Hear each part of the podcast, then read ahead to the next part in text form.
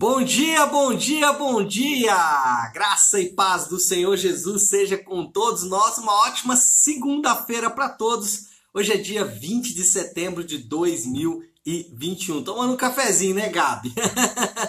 Ela já colocou ali as suas xicrinhas de café. Bom dia para todos aí que estão participando com a gente. Deus abençoe vocês. Ah, Bem-vindos ao nosso devocional de hoje devocional de hoje que vai ter um tema bem interessante. Hoje nós vamos falar sobre oposições, né? É, quem nunca enfrentou oposições fazendo o bem? Quem nunca enfrentou oposições ou quem nunca enfrentou perseguições fazendo o bem, por exemplo, no trabalho? Ou quem nunca enfrentou perseguições ou oposições fazendo bem na família ou na igreja, né? A gente faz bem na igreja e ainda sofre oposições. A gente entrega o nosso dom, o nosso talento para servir pessoas e ainda sofre oposições. Esse vai ser o tema do nosso devocional porque ele tem a ver é, com a maratona bíblica que estamos fazendo. Nós estamos lendo o livro do profeta Jeremias e nos capítulos 37 e 38, aliás, a partir do capítulo 35 até ali o capítulo 39, é o que os eruditos vão chamar de a segunda parte do livro do profeta Jeremias. E nessa segunda parte, a, o, a profecia vai se concentrar exatamente em todas as perseguições sofridas por Jeremias. Então, tudo aquilo que Jeremias sofreu de perseguição pelo seu ministério está relatado aqui nestes capítulos e hoje, então, nós vamos falar sobre isso, sobre enfrentar oposições fazendo bem. Jeremias enfrentou essas oposições ah, enquanto ele fazia o bem no ministério, mas você pode enfrentar essas oposições em vários lugares da sua vida e os princípios eles vão servir tanto para o ministério como para a família, para o trabalho ou qualquer outro lugar. O ponto é que nós, em algum tempo, vamos enfrentar oposições, mesmo fazendo o bem, mesmo fazendo a vontade de Deus. voltando para Jeremias, era exatamente isso que aconteceu. Jeremias, capítulo 37, 38, ele, enviado por Deus, Deus o manda fazer ou, ou entregar aquela profecia e as pessoas o colocam em uma prisão. Ah, o texto bíblico vai dizer, inclusive, ah, no original, é casa da cisterna. É, ele é colocado exatamente num lugar, no subsolo, e ainda mais o texto bíblico diz que ele foi espancado, que ele foi ofendido, enfim, sofreu todo tipo de perseguição, mesmo fazendo a vontade de Deus mesmo fazendo o bem, mesmo fazendo aquilo que Deus o mandou fazer, ainda assim ele enfrentou estas oposições. Bom, sobre isso, sobre oposição fazendo o bem, aqui no caso de Jeremias, oposição no ministério, né, servindo ao povo de Deus, mas como eu disse, essas oposições, elas podem ser aplicadas, os princípios podem ser aplicados em várias áreas da nossa própria vida. Então, é, sobre oposição no ministério, primeiro lugar, mantenha a convicção. Então, preste atenção no que eu vou dizer para você nessa manhã. Nunca negocie seus valores. Você vai ser tentado a isso. Você vai ser tentado a murmurar. Você vai ser tentado a fazer fofoca. Você vai ser tentado a falar mal do outro você vai ser tentado a negociar os seus valores quando você sofrer oposição fazendo o bem. Quando você sofrer esse tipo de oposição, a primeira tentação que virá sobre você é entregue seus valores. Jeremias manteve a convicção dele firme. Mantenha a sua convicção firme. Não negocie os seus valores. E eu sei que nós somos tentados a fazer isso. Eu sou tentado a fazer isso. E algumas vezes a gente vai ceder, mas é importante você é, ter o arrependimento e tentar é, manter-se firme, manter-se convicto daquilo que você está fazendo, manter-se convicto de que o que você está fazendo é o certo. Não, o que eu estou fazendo é o certo, peraí. Porque algumas vezes a oposição vai pôr em xeque aquilo que estamos fazendo, vai tentar é, colocar uh, dúvidas no nosso coração sobre aquilo que estamos fazendo. Aconteceu com Jeremias. Os caras perguntaram: será que você é de Deus mesmo, cara? Será que o que você está entregando aí vem de Deus mesmo? É. Então você vai ser tentado a fazer isso. Mantenha suas convicções. Nunca negocie seus valores. É, é, tem uma história que eu gosto bastante é, que fala que um, um jovem aluno, né, chegou para o seu mestre e falou para ele assim: Olha, mestre, fulano de tal falou isso, isso do senhor. Aí o mestre respondeu para ele, mas o que ele falou? E aí o jovem fez lá uma relação de coisas, né, que a pessoa tinha falado daquele velho mestre. Aí o mestre falou, ah, mas está faltando coisa aí, eu posso acrescentar mais algumas coisas aí que ele não colocou. Enfim, aquele que tem é, convicção, ele vai saber que ele é muito pior do que o que as pessoas estão falando. As pessoas estão falando que dele é um pouco pior, né? Então, mantenha a sua convicção, não arrede pé da sua convicção. Estou fazendo bem, não vou arredar pé dos meus valores, não vou desistir, não vou voltar atrás, porque eu tenho convicção dos meus valores. Em segundo lugar, não deixe de entregar o seu dom para servir. Ai, gente, isso é tão doloroso. Às vezes a gente sofre oposição no trabalho e aí a gente começa a falar assim: ah, não, eu não vou mais é, servir ao meu patrão, servir ao meu empregador mais com a mesma destreza que eu tinha, ou eu não vou servir mais os meus funcionários. Às vezes o patrão é, faz coisas tão boas ali para os funcionários eles não valorizam. E aí o patrão fala: não, não vou mais servir os meus funcionários porque eles não valorizaram. O pastor, o líder de ministério, às vezes chateado, decepcionado com alguma coisa, fala: olha, não vou servir mais, vou entregar isso, vou fazer outra coisa. Não deixe de entregar o seu dom para servir ah, nosso amigo Jeremias aqui, dentro da prisão, dentro da cisterna, ah, sabendo que as pessoas estavam falando dele, o Zedequias, que é o rei, chega até ele. E em vez dele recuar e falar, olha, eu vou dar um tempo no meu, meu, no meu ministério, vou dar um tempo aqui no que eu estou fazendo, né? Não, ele continua, ele fala, rei, olha, é isso, a verdade é essa, sabe, eu não vou parar eu não vou voltar para trás. Foi o que Jeremias fez. Então, anote o que eu vou dizer para você nessa manhã. Dar um tempo não resolve. Não resolve dar um tempo. Assim como retribuir o mal não resolve. E esse é o nosso terceiro ponto. Se temos que manter a convicção, se em segundo lugar não devemos deixar de entregar o dom para servir, em terceiro lugar, retribuir o mal com o mal não resolve. Não retribua o mal com o mal. Lembre-se, lembre-se sempre, a cura não está em ferir. A cura está em perdoar. Não é ferindo o outro que você vai ser curado. Se você fazendo bem, como Jeremias estava fazendo, se você fazendo o que é certo, que é o que Jeremias estava fazendo, Jeremias estava servindo a Deus, fazendo a vontade de Deus. Ele foi preso, ele foi perseguido, ele sofreu oposição. Se fazendo isso, se sofrendo isso, você pensar o seguinte: não, eu tenho que, já que eu fui ferido, eu tenho que ferir de volta. Já que falaram mal de mim, eu tenho que falar mal também. Eu tenho que ir para cima, eu tenho que agredir. Isso não resolve. O que resolve é o perdão. É, nós não temos ideia do poder que o perdão tem na vida das pessoas. Então, ah, pagar o mal com o mal não vai resolver. A cura não está em ferir, a cura está em perdoar. Então, se você está fazendo bem, se você está fazendo o que é certo, seu trabalho, na sua família, no ministério, e você sofre oposições por isso, não pague o mal com o mal. Pague o bem, pague o mal com o bem. Se falaram mal de você, se fizeram fofoca, se mentiram, se falaram até a verdade. Às vezes vão falar a verdade sobre você, mas não vão falar para você, vão falar para outros e isso vai te chatear. Lembre-se sempre, não pague o mal com o mal. Derrame perdão.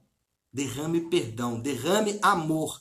Você vai ver como Deus vai curar não só a sua vida, mas vai curar também a vida dessa pessoa que está se opondo a você. Então, primeiro lugar, mantenha a sua convicção. Está sofrendo oposição em fazer o bem, mantenha sua convicção, não negocie os seus valores. Em segundo lugar, não deixe entregar o seu dom. O tempo não vai resolver. Ah, vou dar um tempo. Não resolve. Como também não resolve pagar o mal com o mal. Não resolve. É, é, fofoca não se acaba com outra fofoca. Né? Ferida não se cura com outra ferida. Fofoca se acaba com verdade. Ferida se cura com perdão, com amor, com restauração. E em quarto lugar, em último para nós orarmos, não seja injusto com outras pessoas. Aqui é um princípio muito valioso. É, se você sabe que alguém está se opondo a outra pessoa de forma injusta, não deixe de se posicionar. Olha, você vai me desculpar, você é meu amigo, eu gosto muito de você, mas isso que você está falando é mentira, não é verdade. Ou então, olha, é, isso que você está falando é muito grave. Vamos lá no fulano agora ouvir. Não, não quero, não quero mexer com isso. Então você não fale. É, preste atenção. E anote com muito cuidado o que eu vou dizer para você nessa manhã. Não mude a verdade para acomodar a sua verdade. Não mude a verdade para acomodar a sua verdade. E olha, muitas vezes nós ah, aceitamos, aceitamos o engano como se fosse verdade, como uma forma de tentar acomodar as coisas. Não faça isso. Jeremias, ele foi específico. Olha, o que vai acontecer é isso. Deus entregou esta profecia e eu não vou mudar a verdade. Eu não vou mudar a verdade em mentira para acomodar a verdade de vocês. A verdade é essa aqui e eu vou me manter nessa verdade. Então, princípio, não seja injusto com outras pessoas. Está sofrendo oposição no ministério? Não cometa injustiça. Fique firme na justiça, porque a justiça e a verdade, ela é sempre, sempre melhor do que a acomodação. A justiça e a verdade, ela é sempre melhor do que o engano. Então, fique com a justiça, fique com a verdade, mesmo que talvez você vai ter que entristecer os seus amigos. Mesmo que às vezes você vai ter que é, deixar o seu amigo, às vezes, com a cara virada para você. Mas não acomode a mentira. Não aceite a mentira como se fosse verdade. Olha, isso que você está falando não é verdade. Jeremias fez isso. As pessoas que eram próximas dele tiveram que ouvir a verdade dele. Por quê? Porque ele estava ali como enviado de Deus, como profeta. E a palavra de Deus para aquele povo era diferente do que a verdade, ou no caso, né, a verdade daquelas pessoas que era uma mentira. A palavra de Deus na boca de Jeremias era a verdade, ao contrário daquelas pessoas que o prenderam, que estavam falando mentira. Então, não seja injusto com as outras pessoas. Bom, eu preciso concluir, preciso finalizar aqui. Qual é a moral da história? Falamos lá no início, né? Ah, quantos de nós não estamos sofrendo oposição por fazer o bem, por servir pessoas. Então, continue, qual é a moral da história? Continue servindo e amando mesmo depois de sofrer oposições. Continue servindo e amando, mesmo que as pessoas tenham que fazer um contorcionismo para arrumar alguma coisa contra você. Mesmo que as pessoas tenham que criar um fato para falar mal de você. Continue servindo, continue amando, mesmo depois de sofrer oposições. Sabe por quê? Porque essa é uma marca do Evangelho.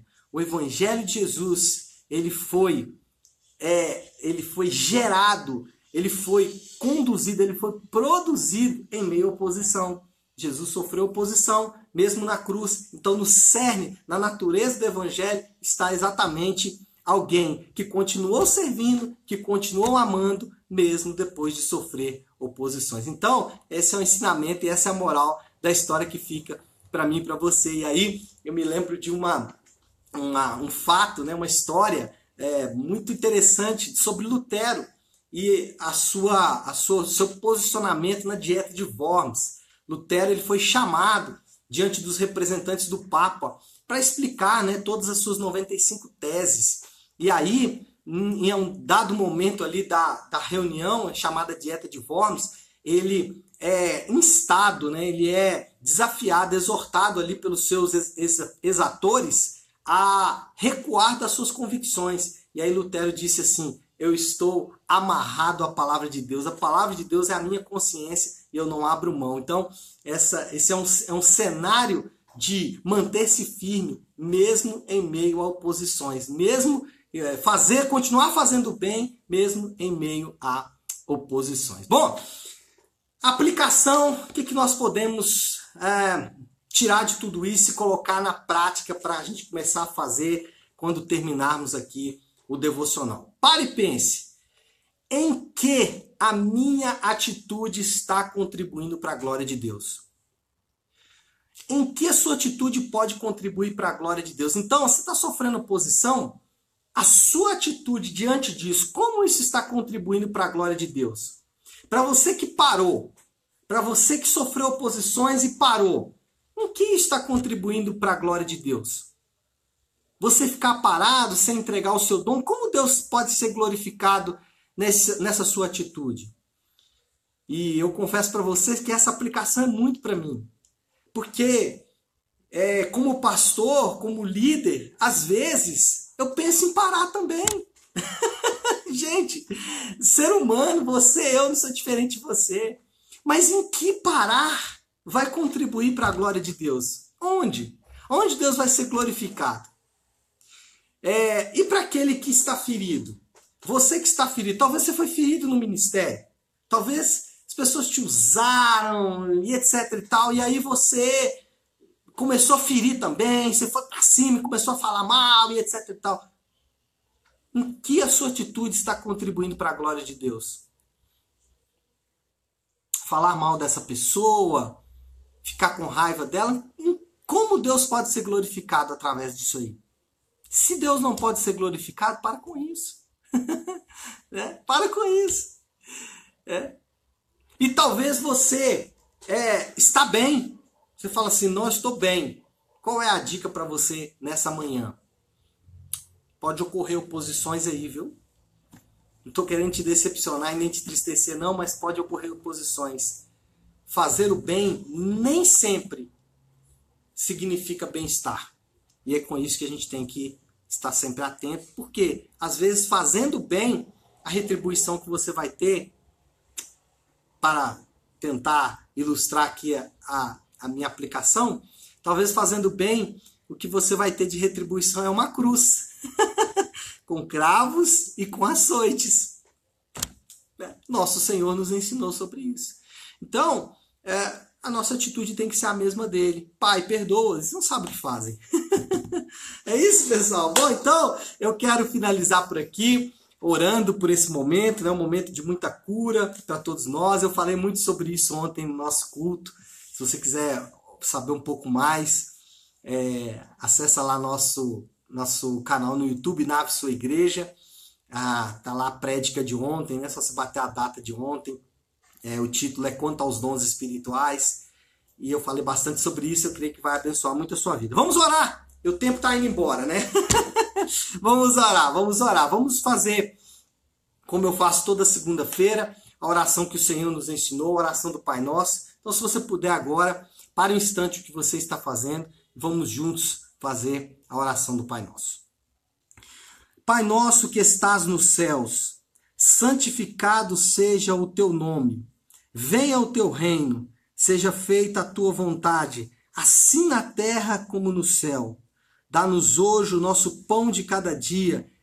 Perdoa as nossas dívidas, assim como perdoamos aos nossos devedores e não nos deixes cair em tentação, mas livra-nos do mal, porque teu é o reino, o poder e a glória para sempre. Amém, amém e amém. Amém, pessoal? Bom, então é isso. Nós vamos ficando por aqui. Hoje à noite, às 20 horas, na Igreja Nave, nós vamos ter o Nave Talk de gerações. O que é o Nave Talk de gerações? É quando nós falamos para os nossos jovens, para os nossos juniores, para, os nossos, para as nossas crianças e principalmente para os pais. Então, você que é pai, você que é jovem, você que é jovem adulto, você que é junior, você que tem um filho junior, hoje às 20 horas vai ser o assunto do nosso Gerações. A gente está falando sobre cultura, o impacto da cultura para nossa geração. Então, hoje às 20 horas, na nossa igreja nave, vai ser um prazer, uma honra receber você para a gente conversar sobre esse assunto importante. Tá certo? Fiquem com Deus, Deus abençoe. Excelente segunda-feira e excelente semana para todos.